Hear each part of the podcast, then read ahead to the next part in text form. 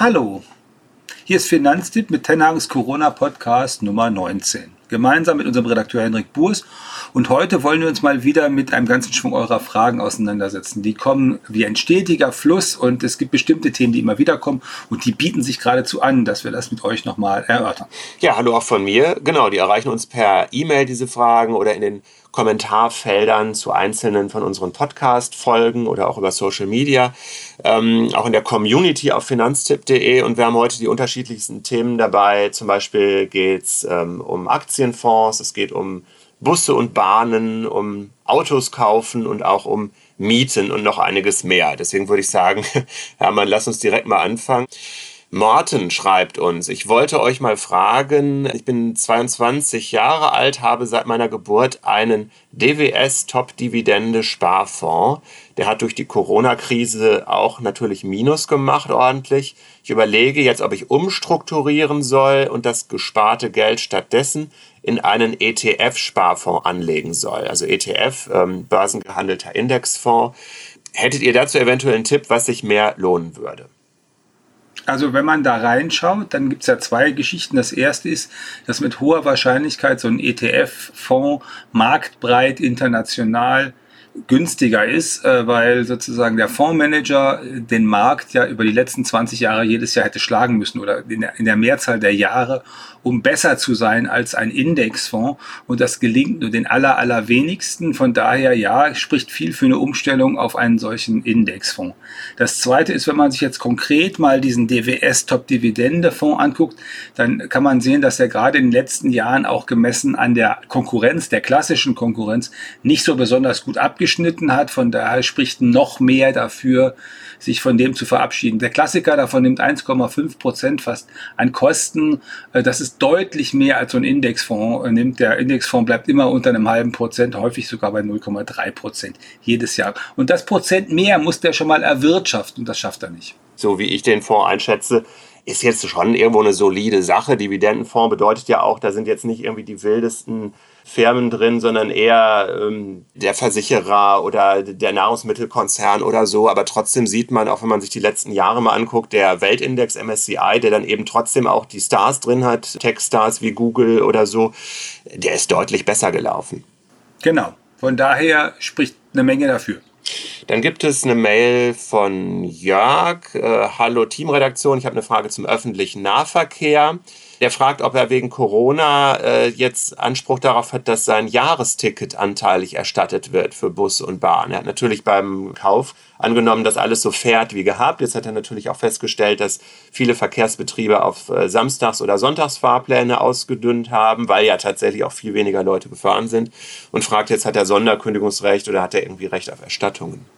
Also erstmal ganz grundsätzlich muss man sagen, die Rechtssituation ist da nicht so arg gut für Kunden. Die meisten entsprechenden Geschäftsbedingungen äh, sehen das nicht vor, dass man das so einfach kann.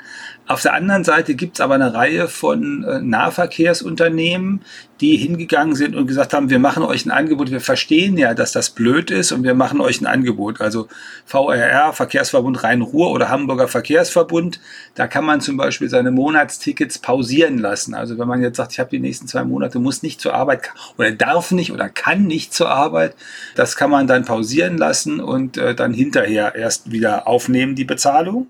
Und in Berlin-Brandenburg ist das offenbar, also bei der BVG ist es nicht so. Die sind da nicht besonders großzügig, was sogar dazu geführt hat, dass die Verbraucherzentrale in Brandenburg jetzt anfängt, mal Fälle zu sammeln, um mal zu gucken, ob man dem nicht mal systematisch nachgehen kann.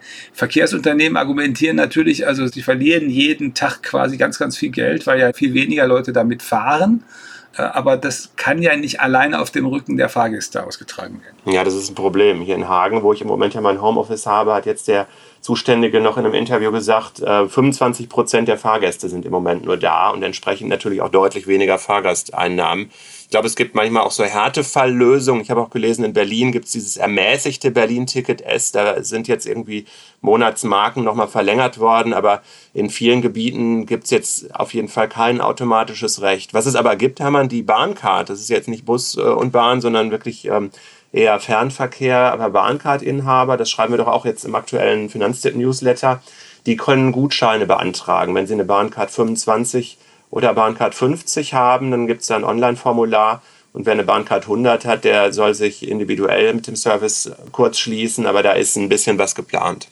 Genau, ähm, also so eine Bahncard 100, die kostet ja über 4000 Euro. Da kümmern die sich bestimmt auch mal intensiver drum, aber ich kenne jetzt im Augenblick niemanden, der die hat. Die schwarze Mamba hieß das früher. ähm, ich weiß nicht, ob das immer noch so heißt. Harald Schmidt hat das so genannt.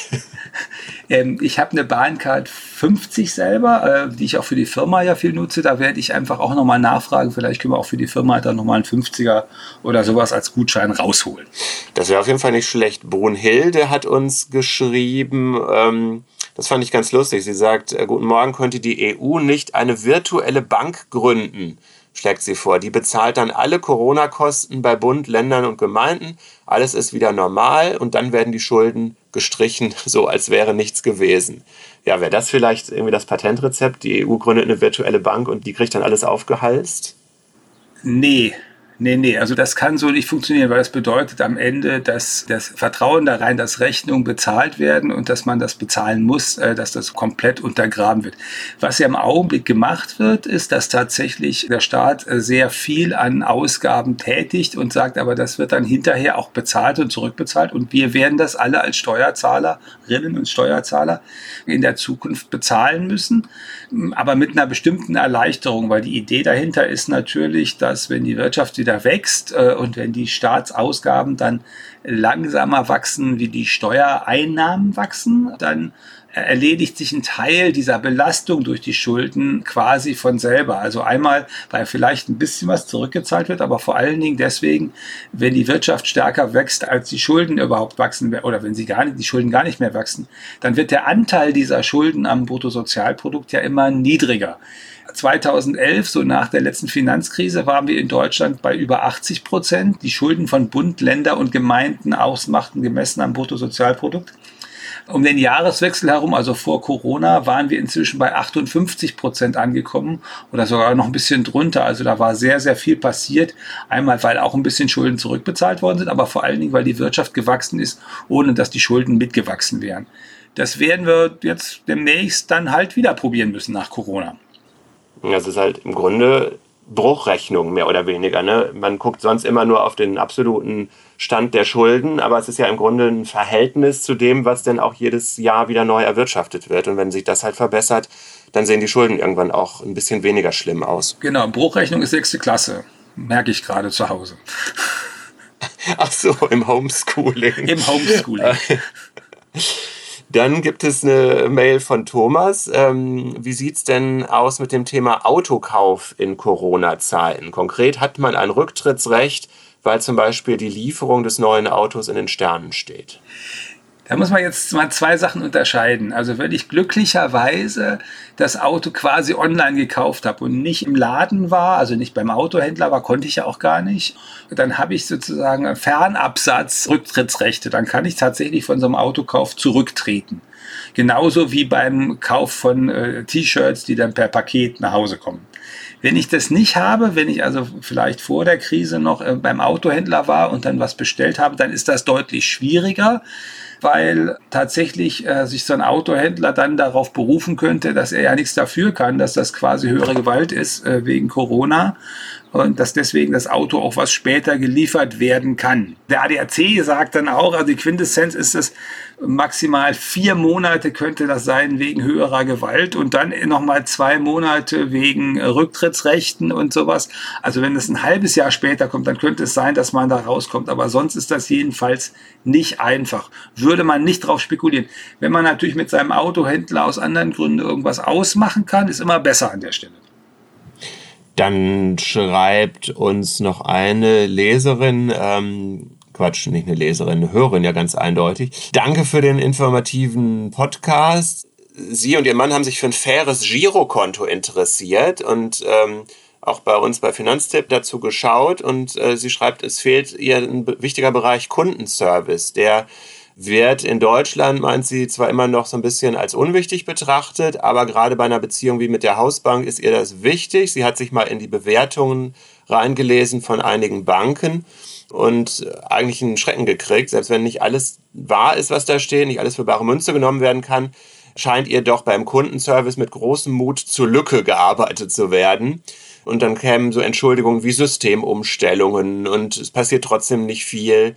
Naja, sie meint jedenfalls, sie hat auch äh, lange Jahre im Ausland gelebt, hat höhere Ansprüche an Dienstleistungen und wird deswegen erstmal kein äh, Konto bei einer grünen Bank abschließen, weil sie da Befürchtungen hat. Also da muss man, glaube ich, äh, also erstmal ist es total richtig man möchte ja gerne, dass der Service, den man äh, gekauft hat, dass der auch funktioniert. Der soll ja nicht nur preiswert sein, der soll am Ende auch funktionieren. Wir haben bei Finanztipps sozusagen unter den Ratgebern, wenn wir Empfehlungen haben, auch immer so, eine, so einen Hinweis darauf, dass man sich da auch äh, dazu äußern kann, ob irgendwas vielleicht nicht geklappt hat oder ob irgendwas besonders gut geklappt hat. Und wir werden das auch in den kommenden Monaten sicher ausbauen, weil das natürlich tatsächlich ein interessantes Thema ist und weil vor allen Dingen jetzt in der Krise das nochmal interessanter ist. In der der Krise kannst du genau sehen, ob dein Dienstleister funktioniert. Also es ist ja nicht, so, nicht nur so, dass so ein Mittelständler, der dann merkt, dass die Hausbank nicht richtig funktioniert und diese Kredite nicht rüberbekommt, die von der KfW kommen, dass der vielleicht Schlüsse darüber zieht, ob das die richtige Hausbank ist, sondern das ist bei uns ja natürlich auch so. Also von der Versicherungsgesellschaft über die Bank, mit der man was regeln muss, bis hin zu Sportvereinen oder sonst welchen Dienstleistern, die man normalerweise hat. Man wird gucken, wie die sich in der Krise verhalten. Also persönlich würde ich das auch tun und äh, ich würde das auch immer jedem raten und dann hinterher den Schluss ziehen, also der Dienstleister funktioniert in der Krise, da bleibe ich natürlich. Und der Dienstleister, der in der Krise nicht funktioniert hat, das ist natürlich ein Anlass zu gehen, woanders hinzugehen. Dann hat uns äh, Alexander aus Bayern eine längere Mail geschickt und im Grunde geht es darum, dass er noch mal eine Frage zur Berechnung von Kurzarbeitergeld hat. Kurzarbeitergeld. Ähm, also wir haben euch ja gerade am Anfang der Corona-Krise, also vor einigen Wochen mal gesagt, also prinzipiell ist das eine gute Idee, hat sich in Deutschland bewährt, hat man vor zehn Jahren bei der Finanzkrise gemerkt, ist aber nicht so ganz so einfach. Und inzwischen kommen dann immer mehr so Detailfragen. Und eine von den Detailfragen, die wichtigste für jemand, der Kurzarbeitergeld bekommt, ist natürlich, was kommt denn jetzt eigentlich hinten raus? Und da gibt es eine ganz einfache Daumenregel. Hinten rauskommt 60 Prozent vom Netto von dem, wo, wo ich Kurzarbeit habe.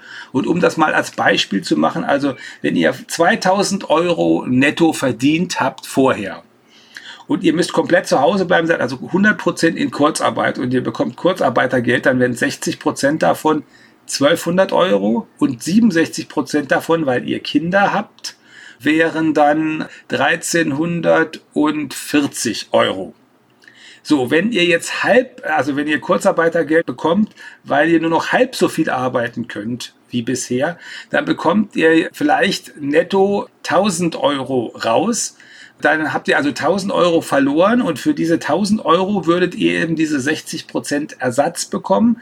Das heißt, ihr hättet 1000 Euro von eurem Arbeitgeber und nochmal 600 Euro von der Arbeitsagentur, die euch der Arbeitgeber dann eben dann hinterher zahlt. Das heißt, ihr kommt bei 1600 Euro raus. Genauso könnt ihr das im Grundsatz rechnen. Der Clou ist, äh, was man wissen muss, im nächsten Jahr macht ihr ja eine Steuererklärung Hoffentlich wenigstens. Und da ist es dann so, dass äh, tatsächlich ihr die 600 Euro nicht versteuern braucht, weil das war ja Nettoeinkommen.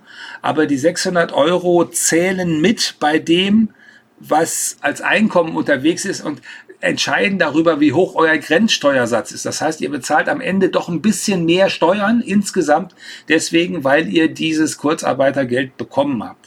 Das gilt übrigens auch bei Elterngeld und so bei so mancher staatlicher Zahlung, dass das berücksichtigt wird bei der Frage, wie hoch der Steuersatz am Ende ist. Dazu kann man auch noch sagen, das Kurzarbeitergeld soll ja auch erhöht werden. Das ist jetzt zumindest diese Woche äh, im Koalitionsausschuss so besprochen worden. Ab dem vierten Monat, wenn so lange Kurzarbeitergeld gezahlt werden soll, geht es um jeweils 10 Prozentpunkte rauf. Also statt 60 dann 70 oder 67 auf 77. Und wer sogar über ein halbes Jahr in Kurzarbeit sein sollte, also Gott behüte, aber dann wären es sogar 80 oder 87 Prozent. Genau. Und wenn man jetzt denkt, also äh, das ist etwas, was mir jetzt aufgefallen ist bei Diskussionen der letzten Tage, 67 Prozent, äh, wenn man Kinder hat, ist ja nicht so arg dolle. Dann muss man sich das einfach mal so angucken. Also wenn man jetzt 3000 Euro brutto hat und man hat Kinder, dann bekommt man ja netto schon mehr raus. Und weil dieses Kurzarbeitergeld sich ja tatsächlich am Netto, was man vorher gehabt hat, orientiert, 67 Prozent sind dann nochmal mehr. Das heißt, jemand, der Kinder hat, bekommt tatsächlich über diese Kombination von dem, dass er vorher ja schon mehr Netto bekommen hat fürs gleiche Brutto und den 67 Prozent vergleichsweise viel hinten raus. Und dann gibt es, und das fand ich auch schön, tatsächliche Arbeitgeber, die was drauflegen, die sagen, ja, ja, wir wissen schon, mit Kurzarbeitergeld alleine kommst du nicht über die Runden. Wir tun auch noch mal was dazu. Und das gibt es bei großen Industrieunternehmen, da hört man das dann immer in den Nachrichten, aber es gibt es auch bei kleinen Unternehmen, wo der Laden stillsteht und der Chef aber sagt, also solange ich das kann, werde ich euch auch noch was zum Kurzarbeitergeld dazu tun. Es gibt auch Chefs, die dazu fragen, schadet nichts. Auch das ein gutes Beispiel, auf welche Arbeitgeber man sich dann auch ganz gut nach der Krise verlassen kann. Genau, auch das ist ein Hinweis, ja genau. Hm.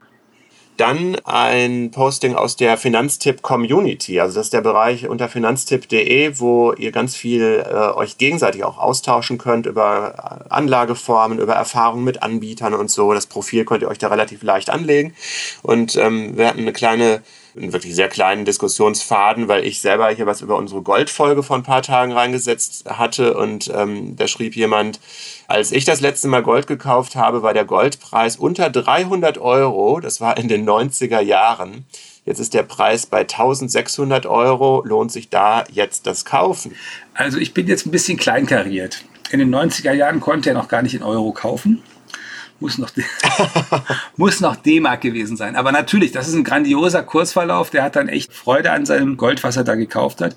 Wenn man jetzt Gold kauft, dann ist es in der Tat erstens recht teuer und das weiß man nicht, wann das denn wieder, wieder reinkommt. Und dass es als Investment dann auch noch ein extra Problem gibt, das liegt an zwei anderen Dingen. Also die Frage ist, wie kauft man denn Gold? Also wenn man jetzt physisch Gold kauft, also zum Beispiel kleine Barren und kleine Münzen, dann ist das so, dass diese kleinen Barren und kleinen Münzen richtig teuer sind und richtig viel teurer als etwas größere.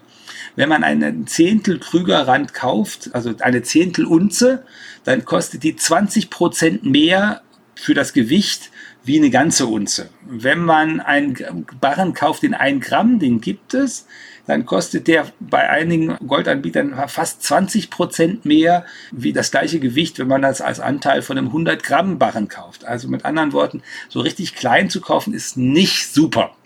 Jetzt kann man ja sagen, kauf mal halt groß. Da hat man dann das andere Problem. Wenn ich so einen 100 Gramm Barren kaufe, der kostet dann äh, 6000 Euro eher um den Dreh rum.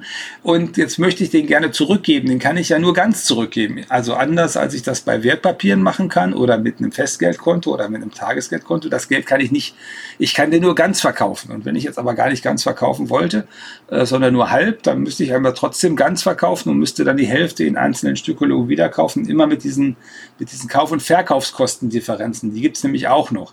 Die sind bei den kleinen Stücken auch noch groß. Da sind die auch nochmal 15 bis 20 Prozent. Und bei den großen großen, bei den 100 Gramm sind sie dann eher zwischen 3, 5, 6 Prozent. Aber beides sorgt dafür, dass das nicht so ganz viel Spaß macht äh, mit dem Gold investieren. Also ich bin ja bekannt als nicht großer Anhänger davon, aber wenn jemand 10 Prozent von seinem freien Vermögen in Gold äh, stecken will, dann ist das in Ordnung, aber nicht, nicht das ganze Geld da reinstecken, bitte bei der Gelegenheit fällt mir auf, ich habe auch immer noch nicht recherchieren können, wie viel jetzt eigentlich mein alter Silbertaler wert ist. Ah, äh, oh. So ist das. Äh, zu privaten Finanzangelegenheiten kommt man dann unter der Woche hier doch nicht. Aber ihr könnt jedenfalls zum Thema Gold, wenn ihr es denn doch kaufen möchtet, in Folge 17 unseres Podcasts und auch in unserem Ratgeber und in unseren YouTube-Videos von Saidi äh, noch sehr viel mehr erfahren. Ähm, eins würde ich noch dazu fügen, verkaufen umgekehrt, könnte man jetzt auch überlegen, wenn er in den 90er Jahren für 300 Euro das Gold gekauft hat. Verkaufen sollte er, finde ich, ähm, umgekehrt auch nur dann, wenn er jetzt wirklich an diesen Vorrat dran will. Denn klar ist das ein sehr schöner Kurssprung, aber er hat es ja sozusagen und ich halte es doch für sehr unwahrscheinlich, dass der Goldpreis in Zukunft wieder auf diese 300 Euro runter rauscht. Also das wäre wahrscheinlich doch eine Reserve, die er sich für die nächsten Jahre auch einfach ganz gut in Gold dann, wenn er es schon mal hat, behalten könnte. Ja, da gibt es ja eigentlich eine Grundregel, die gilt ja auch für alle anderen Geschichten. Also gilt für das Aktiendepot oder gilt im Zweifel auch für eine Immobilie. Ich muss halt eine deutlich bessere Idee haben, was ich mit dem Geld hinterher machen will. Wenn ich sozusagen etwas verkaufe und dann das aufs Tagesgeldkonto lege, das ist, das ist keine gute Idee. Das ist nicht so Also auf die lange Frist nicht hilfreich. Kurzfristig, wenn ich weiß, dass ich es kurzfristig brauche, ist das natürlich gut, Gewinne zu sichern, aber nicht für die lange Frist. Dann hat Wolfgang ähm, in einer Podcast-Folge kommentiert, also online bei uns auf der Seite, ähm, er vermisst was zum Thema Miete. Wenn man als Mieter wegen Corona kein Gehalt oder zu wenig hat und die Miete nicht bezahlen kann, dann ähm, sollte man doch auch noch erfahren, was man zusätzlich machen kann, dass man vom Sozialamt, vom Arbeitsamt äh, Mietbeihilfe bekommen kann. Ja, das einfach vor allen Dingen als Anmerkung. Also die Anmerkung ist total richtig, weil äh, die letzte Möglichkeit, die man ja hat, ist äh, die Miete zu Stunden. Also erstmal nicht zu zahlen und dann mit dem Vermieter zu reden darüber, äh, dass man die in einem Jahr oder zwei nachzahlt. Aber wenn man Möglichkeiten findet oder wenn ihr Möglichkeiten findet, wo ihr Hilfen bekommen könnt, dann haben die ja schon mal den ganz großen Vorteil, dass ihr die nicht nachzahlen und nicht zurückzahlen müsst. Also wer jetzt wenig Geld im Augenblick verdient wegen Corona, für den ist die Frage, kriege ich denn vielleicht Wohngeld viel entscheidender als vorher? Solltet ihr euch auf jeden Fall mit beschäftigen. Ist nicht so arg kompliziert rauszufinden, ob ihr womöglich Wohngeld beziehen könnt. Und wenn ihr Wohngeld beziehen könnt, solltet ihr dringend den Antrag stellen und gucken, dass ihr das auch bekommt. Und wenn ihr Familie habt und Wohngeld bezieht oder beziehen könnt, sagt der Rechner dann, dann solltet ihr auch gleich eine Kinderzulage beantragen. Die gibt es nämlich auch und auch das ist ja Geld, was ihr vom Vaterstaat bekommt und was ihr nicht zurückzahlen müsst. Also beides ist in jedem Fall besser als zu stunden, weil alles das, was ihr stundet, ist ja die letzte Möglichkeit, damit man nicht irgendwie ähm, richtiges Problem bekommt, aber das müsst ihr ja trotzdem zurückbezahlen. Und Aufgeschoben ist nicht aufgehoben. Genau, während Fördergeld, was ihr bekommt, ist ja großartig und Fördergeld solltet ihr auf jeden Fall dann mitnehmen. Dann das letzte ist, das gilt auch nochmal fürs also wenn es denn wirklich hart kommt, äh, wenn ihr äh, Grundsicherung könnt ihr jetzt im Augenblick auch einfacher beantragen. Und bei der Grundsicherung, die ihr jetzt gerade wegen Corona beantragt, ist es auch so, dass nicht gefragt wird, ob eure Wohnung zu groß ist. Normalerweise ist das bei Grundsicherung eins der Probleme, dass die Leute dann, denen gesagt wird, also sie wohnen aber zu großzügig, also zu viele Quadratmeter, müssen da womöglich irgendwann ausziehen. Das ist bei Corona jetzt nicht so. Also ihr müsst nicht äh, ausziehen, wenn ihr Corona Grundsicherung beantragen müsst und bekommt dann eure Miete bezahlt. Und allerletzter Punkt, soll man noch mal dran erinnern, es gibt ja auch Kommunen, die echt was tun. Also die Freie und Hansestadt Hamburg äh, hat mitgeteilt, dass wenn ihr wegen Corona arbeitslos werdet als Hamburgerin oder Hamburger, dann würde die Stadt ein halbes Jahr die Miete bezahlen. Auch das ist natürlich, wenn die Stadt das halbe Jahr die Miete zahlt, besser, als wenn ihr das Stunden lasst und hinterher dem Vermieter doch zahlen müsst.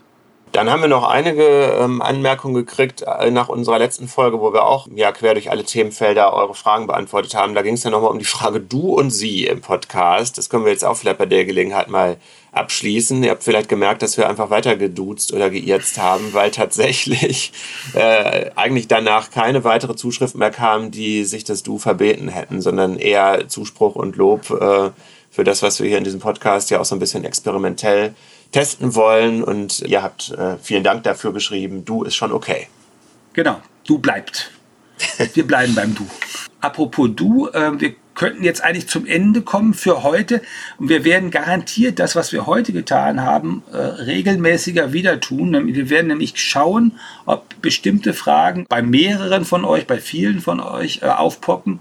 Und dann können wir die in einer solchen Folge von unserem Corona-Podcast ja schön beantworten.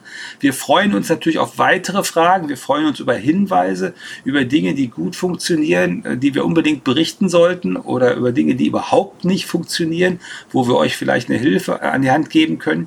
Ihr findet diese Hilfen regelmäßig auch in unserem regelmäßigen Finanztipp-Newsletter. Der kommt ja jeden Freitagnachmittag. Ihr findet sie bei Saidi in seinen Videos. Ihr findet sie natürlich in unseren Ratgebern, die ihr hunderttausendfach abruft, wie wir ja sehen. Herzlichen Dank dafür. Und äh, von daher gebt uns eure Fragen. Wir versuchen sie zu beantworten. Beantworten auch für die Leute, die die Frage nicht gestellt haben, aber denken, oh, das ist aber wichtig, das habe ich noch gar nicht gewusst. Das ist der, die Existenzberechtigung von Finanztipp im Grunde. Und für die nächsten Folgen planen wir dann nochmal ein paar Spezialgebiete zu besprechen. Zum Beispiel ähm, Tagesgeldkonten oder über ähm, kleinere Unternehmer werden wir sicherlich auch nochmal eine Folge machen, sodass es also in den nächsten Tagen auch hier immer aktuell weitergeht. Schreibt uns gerne eure Ideen an redaktion.finanztipp.de und wir freuen uns natürlich, wenn ihr den Podcast abonniert zum Beispiel bei Apple Podcasts, bei Google Podcasts, ähm, bei Spotify. Bei dieser. Und so weiter. Genau. Spotify, genau. Ansonsten ja, wünschen wir euch bis dahin eine gute Zeit. Bleibt gesund. Genau. Und wir, das sind Henrik Burs und Hermann Josef Tenhagen.